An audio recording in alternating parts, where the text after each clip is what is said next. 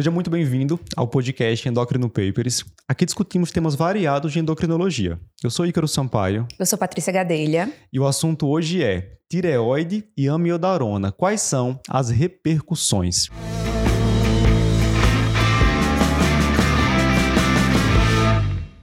Patrícia, se tem um medicamento para o qual todo endocrinologista olha meio torto, é a amiodarona. É. E não é para menos, né? Ela pode provocar tanto alterações na função tiroidiana do paciente eutiroideu, como também causar hipotiroidismo, hipertiroidismo. Então, o primeiro ponto que a gente vai discutir hoje é o motivo de tantas alterações. Por que a amiodarona provoca tantas alterações na função tiroidiana? É, isso é falando só de endocrinologia, né? Se a gente for ver, o pneumo também olha assim com uns olhos assim mais ou menos ruinzinhos para amiodarona, pode dar, enfim.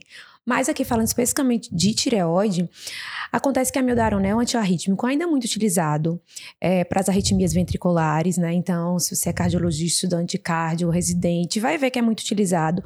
É, em algumas situações, realmente é o que resta, mesmo com os antiarrítmicos mais modernos.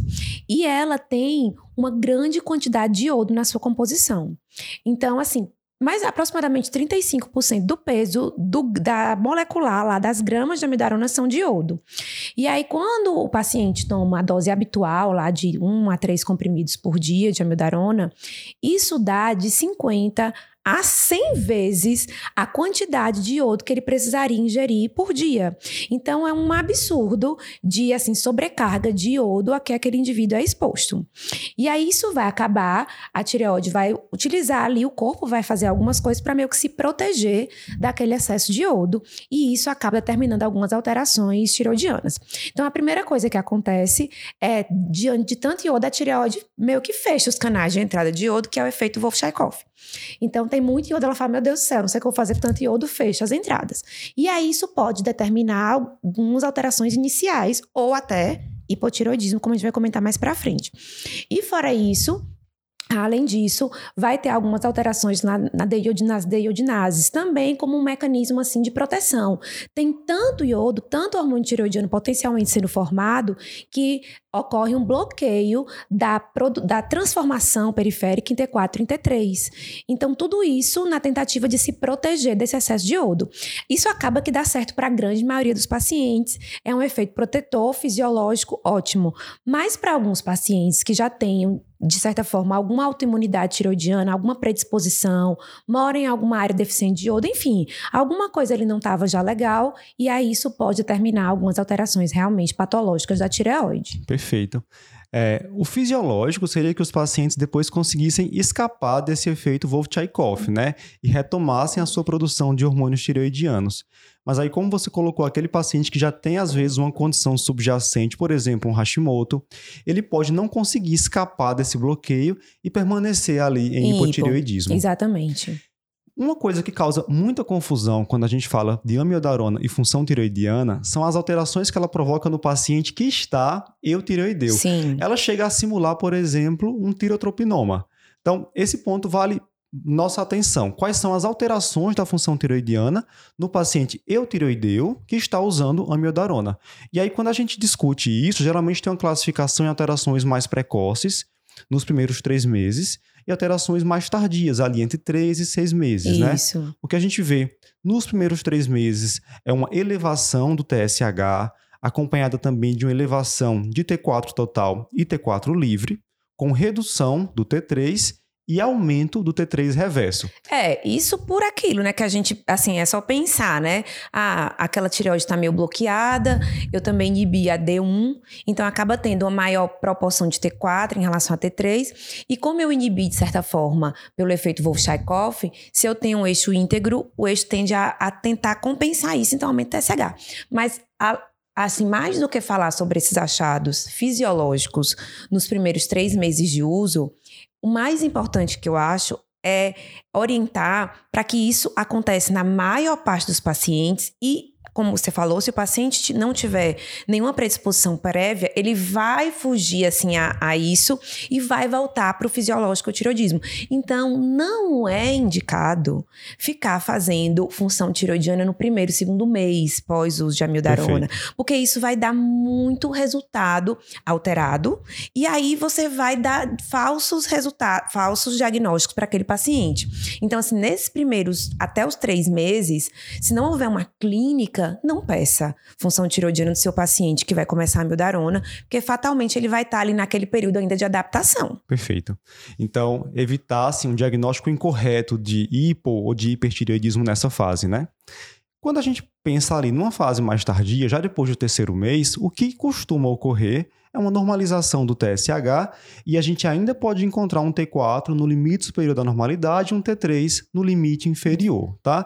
Eu acho que assim, talvez este seja o principal ponto do podcast, considerando que a gente tem muita gente que não é endócrino e acompanha a gente nas redes sociais, porque isso vai evitar vários encaminhamentos desnecessários, né? exames sem necessidade e também encaminhamentos é. sem necessidade. Então é importante essa, essa mensagem, né? Que, as, óbvio, se o paciente apresentou sintoma, você vai pedir, mas não ficar pedindo de rastreio nesses primeiros meses, dois, três meses, e após esses três meses pode ter essa alteração que você comentou, um T4 livre ainda discretamente, aumentado ali no tecido superior da normalidade, mas assim, limítrofe normal e um T3 um pouquinho a mais abaixo, mas também limítrofe normal. Isso não quer dizer nada, é apenas é efeito da droga, né? Boa. Vamos falar agora dos pacientes que fazem doença de verdade pela amiodarona, que ela não é tão boazinha assim Sim. não. Então, primeira coisa, hipotireoidismo. Como é que eu vou diagnosticar e conduzir o hipotireoidismo causado pela amiodarona? É, o hipotiroidismo causado por amiodarona, ele é bem frequente, assim, tem algumas séries que falam em até 20% dos pacientes, principalmente aqueles que têm autoimunidade tiroidiana prévia. Então, realmente, se, o, se, se, você quiser fazer um monitoramento, sei lá, com um ano do seu paciente que está usando amiodarona, só não faz naqueles primeiros três meses, mas depois, se você tiver essa rotina, isso pode flagrar alguns pacientes que têm o hipotiroidismo clínico de fato. É por isso que a gente já explicou que ela é uma molécula muito rica em iodo. E aí, o diagnóstico do hipotiroidismo é aquele diagnóstico clássico, né?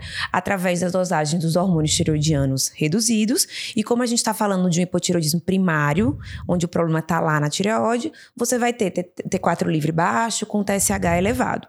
Então, e aí, dependendo dos valores desse TSH, você vai ter um hipo subclínico ou hipoclínico. Isso é bem frequente de acontecer, mas também muito tranquilo de ser tratado.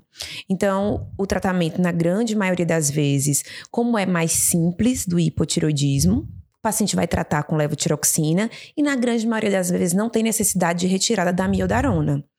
Até porque a amiodarona, ela é uma droga que ela vai ali se acumular nos tecidos lipossolúveis. Então, se você retira a amiodarona hoje, depois de ter impregnado no paciente, vai demorar pelo menos uns seis meses aí o efeito da amiodarona. Então, não é tirar hoje e esperar resolver o hipotiroidismo amanhã. Então, a gente usualmente trata o hipotiroidismo, normalmente, e retira a miodarona caso realmente tenha outra opção terapêutica melhor. Mas se não for possível, deixa a miodarona lá tranquilo. Vamos combinar que é muito mais fácil tratar o hipotireoidismo do que uma arritmia. Que uma arritmia hum, né? Aí que não pode usar outras drogas, exatamente. É, uma dúvida prática muito frequente nessa questão de hipotireoidismo é a seguinte. Como é que eu vou dar um diagnóstico de um hipotireoidismo verdadeiro naquele paciente que está nos primeiros meses de uso da amiodarona? Fez uma função tireoidiana, o TSH está alto. E aí a chave seria a questão do T4 livre, né? Porque redução do T4 livre não faz parte das alterações de função tireoidiana do paciente tireoideu em uso de amiodarona. Então, se ele tem TSH alto, T4 livre baixo, isso aí é hipotireoidismo, é hipotireoidismo mesmo. mesmo. Caso contrário, aguardar, né? Isso. E assim, e até os valores de TSH também. Alguns lugares, assim, da mesma forma do eutiroideu doente, acreditam que valores acima de 20 de TSH, Boa. você não, não é uma coisa esperada encontrar ali naqueles três primeiros meses só por efeito da amiodarona. Realmente, talvez aí sim seja um hipotiroidismo de verdade, né? Sim. Mas naquele, naquele primeiro momento você só vai solicitar se tiver alguma queixa, né? Se o paciente, de alguma forma, tiver alguma queixa que você ache, atribua que seja um hipotiroidismo. Certo. A outra disfunção tiroidiana. Dá mais problema. Dá bem mais problema, viu? Olha, se eu contar minhas histórias, é, é o hipertireoidismo induzido pela amidarona. E a gente vai ter a tireotoxicose tipo 1 e a tireotoxicose tipo 2. Então, vamos começar aqui pensando como diferenciar as formas de tirotoxicose induzidas pela amiodarona. Quando a gente pensa na tipo 1, a gente vai pensar naquele paciente que está fazendo uma tireotoxicose com hipertireoidismo de fato. Ele Sim. tem um aumento da síntese e liberação de hormônios tireoidianos. Geralmente é um paciente que tem uma doença subjacente, um bócio multinodular, ele tem uma doença de Graves latente, e aí é exposto à miodarona, começa a ter esse quadro de hipertireoidismo. A forma tipo 2 é um paciente que faz uma tireoidite destrutiva, né? Ele não tem aumento de síntese, só está liberando aquele hormônio pré-formado e geralmente são pacientes que não têm doença tireoidiana prévia. Mas, na prática, Patrícia, quais são as ferramentas que a gente poderia utilizar para diferenciar uma forma da outra? É, é, esse é um ponto bem assim sensível, porque no livro a gente vê muito tranquilamente formas de diferenciar entre tipo 1 e tipo 2, mas a gente bem sabe que na prática, às vezes, paciente internado tem valores limítrofes, tem um exame que mostra mais para um lado, tem outro que mostra mais para o outro. Então, até quando a gente for comentar da, do tratamento dessa tireotoxicose, a gente pode comentar sobre isso. Mas, como você tinha falado, a tireotoxicose nos depuramiodarona do tipo 1, é, ela era aquele paciente que, teoricamente, tinha alguma disfunção tiroidiana prévia, então você pode dosar os autoanticorpos desse paciente, como o TRAB, e isso pode lhe dar uma dica que seja uma tireotoxicose do tipo 1. Não é patognomônico, né? Tem estudo que mostra que na tipo 2, às vezes, você pode ter algum autoanticorpo, mas é uma das coisas que você poderia fazer. Lembrando que a cintilografia, que a gente usa muito nas casos de tiroidite, de uma forma geral, fica muito prejudicada a avaliação nas, tirotox nas tirotoxicoses induzidas por amiodarona, porque como a amiodarona tem um componente muito rico em iodo, então, a tireoide por si só ela já fica. Tá com, saturada. Tá né? saturada. Então, ela já fica com muito menos avidez, então a imagem não fica muito boa. Outra forma de você poder diferenciar tipo 1 e a tipo 2 seria através de marcadores inflamatórios, né? Então, lembrando que a tipo 2, para quem está estudando aí para prova, D de 2, D de destrutiva. Boa. E aí é uma coisa que, assim, dá para decorar. Então, é, a tipo 2, como é uma tiroide, destru, é uma tiroide destrutiva, às vezes você vai ter ali marcadores como VHS aumentado, similar às todas as tiroidites destrutivas, né? Então, é outro ponto. Um terceiro ponto seria a ultrassonografia com Doppler. Então, disse que seria uma coisa que poderia ser útil, já que na tipo 1, como o paciente tem uma, uma tireoide já teoricamente doente prévia, você veria uma hipervascularização, e na tipo 2, como ela é destrutiva, não teria vascularização de nada. Mas tem estudos que já mostram, é, contestam essa informação, que isso não seria muito útil, a gente na prática realmente vê que às vezes não tem muita utilidade o ultrassom não, não, não fecha, ah, que tem muita vascularização, não tem, então dificulta também, né? E coloca assim, Doppler normal. É. Então, é, seriam as principais coisas. Outra coisa que a gente também pode se valer é aquela questão da relação, né? É, T3, T4, T3, né? T4, que é, quando a gente encontra uma relação de T3 muito aumentada, ou um, um T4 muito desproporcionalmente maior, isso quer dizer que teve muita liberação de hormônio pré-formado.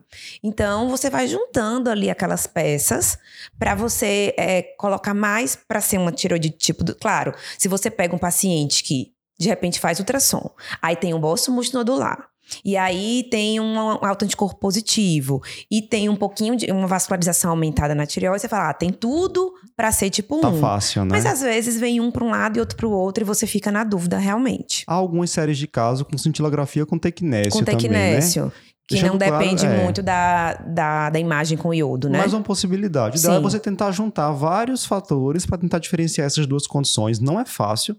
Tanto é que a literatura já descreve até casos em que você tem que tratar das duas das formas. Das duas formas, exatamente. Vamos falar então do tratamento, né? Fiz essa diferenciação ou não, mas, é, mas tem ali uma noção se é tipo 1 ou tipo 2. Tirotoxicose pela medarona tipo 1. Como conduzir? Então, aqui é fácil. Se o paciente tem aumento de síntese, a gente vai iniciar quionamida. Para bloquear a síntese. Perfeito. E assim como na doença de Graves, que a primeira escolha é metimazol, aqui também. Então, doses altas de metimazol, 30, 40 miligramas dia, né? Para tentar bloquear essa síntese de hormônios tireoidianos. Isso. E vai ser uso prolongado. Como a Patrícia falou, geralmente a medarona ela não é suspensa, né? Porque ela está sendo utilizada para alguma doença grave. Então, se houver essa possibilidade de discussão, troca do antiarrítmico, tudo bem. mas caso contrário, vai fazer uso prolongado de metimazol enquanto estiver em uso da amiodarona.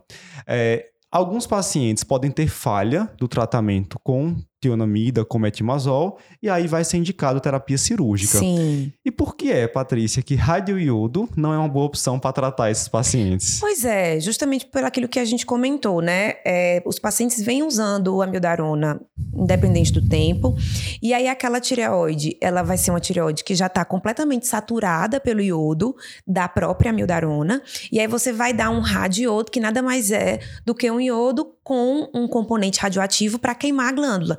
Como é que a tireoide vai captar aquele iodo externo, sendo que ela já está saturada de iodo?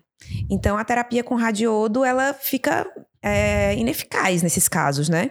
Para tratamento da, tiro, da, da, da tirotoxicose induzida por amidalona tipo 1. A cirurgia, ela acaba sendo é, uma opção que às vezes acaba como entrando como segunda linha nesses casos, principalmente naqueles casos de pacientes com cardiopatias graves. Então, o paciente, lembrando que a gente está falando de pacientes que são cardiopatas com arritmias, às vezes ventriculares. Fazendo hipertireoidismo, né? E aí, é, e aí o paciente está fazendo hipertireoidismo. Aí você, né, poxa, eu vou ter que tratar esse hipertireoidismo para ontem. Às vezes um paciente com cardiopatia congênita complexa, às vezes um paciente que está com uma disfunção ventricular grave. E aí você começa é, a tionamida em dose alta, mas às vezes isso não melhora. O paciente clinicamente continua ruim. E aí, nesses contextos, acabam tendo que fazer uma cirurgia. Já tem até alguns relatos, assim, de séries de casos que mostraram que a cirurgia de tireoidectomia, nesse contexto do paciente cardiopata, não teve maior risco do que uma tireoidectomia em outra situação, mas é uma conduta de exceção que acaba tendo que acontecer nesse momento. E aí, lembrando coisa, outra coisa que a gente não comentou, que é, muitas vezes a suspeita da tireotoxicose induzida por amiodarona vai se dar justamente naquele paciente que estava relativamente controlado da sua arritmia e volta a ter arritmia, mesmo usando a amiodarona. Então, o paciente não vai chegar para você, né? Olha, estou com tireotoxicose induzida para amiodarona. Ele não vai chegar assim. Então, ele vai chegar dizendo que ele tinha palpitação, estava melhor e agora está com palpitação de novo. Então, ele começou a usar amiodarona, tratou, de certa forma, aquelas arritmias, mas depois voltou a ter arritmia. Então, você tem que suspeitar de que está tendo realmente uma disfunção tiroidiana nova, né? Boa. Um ponto importante sobre a questão de suspender ou não a amiodarona é o seguinte a amiodarona acaba também tratando, de certa forma, algumas manifestações de hipertireoidismo, né? Sim. Então é bom ter cuidado, porque se a opção for por retirar, esse paciente pode ter inicialmente até uma piora do hipertireoidismo é, durante a suspensão da droga, né? dos é. sintomas de hipertireoidismo.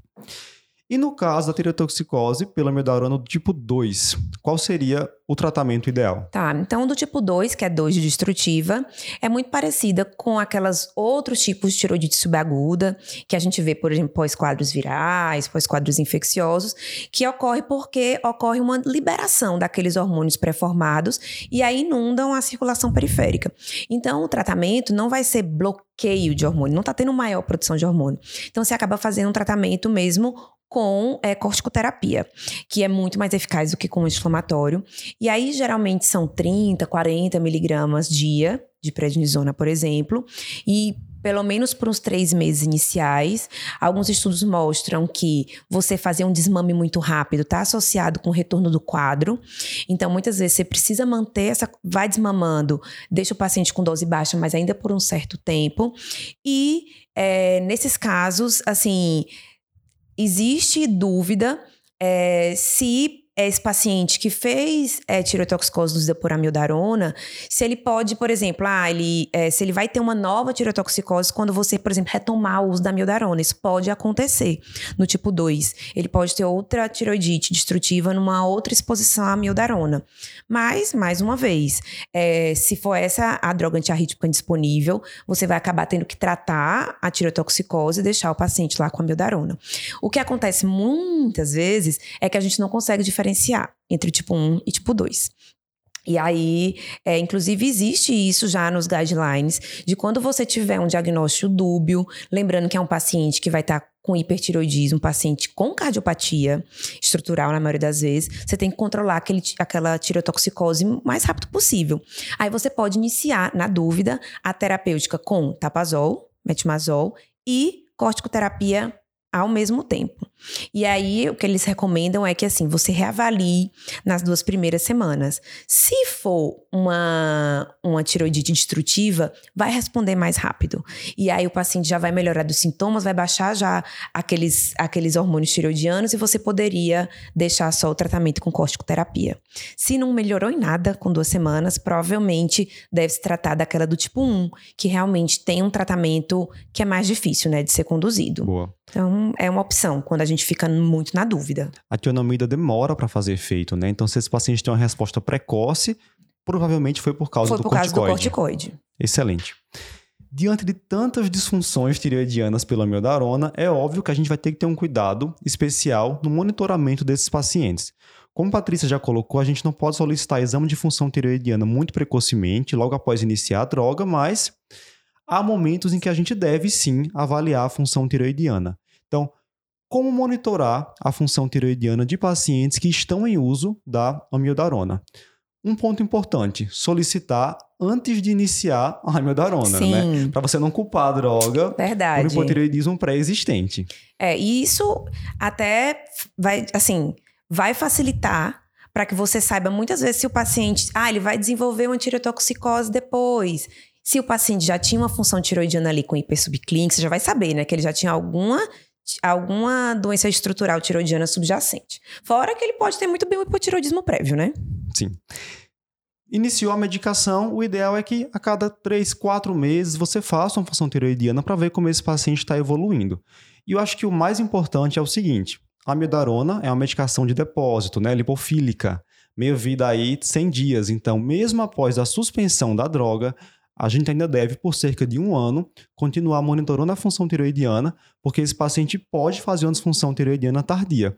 Inclusive, alguns trabalhos citam que a forma destrutiva ela é mais tardia, né?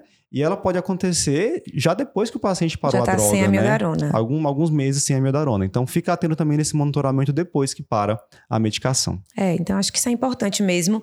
É, se você não procurar, muitas vezes o paciente vai ter a disfunção e você não vai saber, porque ele não vai chegar dizendo que está com essa tireotoxicose. Então vale a pena esse monitoramento a cada quatro, seis meses, enquanto o paciente estiver fazendo uso da droga, da mesma forma que tem que fazer outros monitoramentos lá de função hepática, pulmonar. Então é mais uma das coisas que o paciente que está em uso de amiodarona vai ter que receber ali esse cuidado no seu acompanhamento com o cardiologista.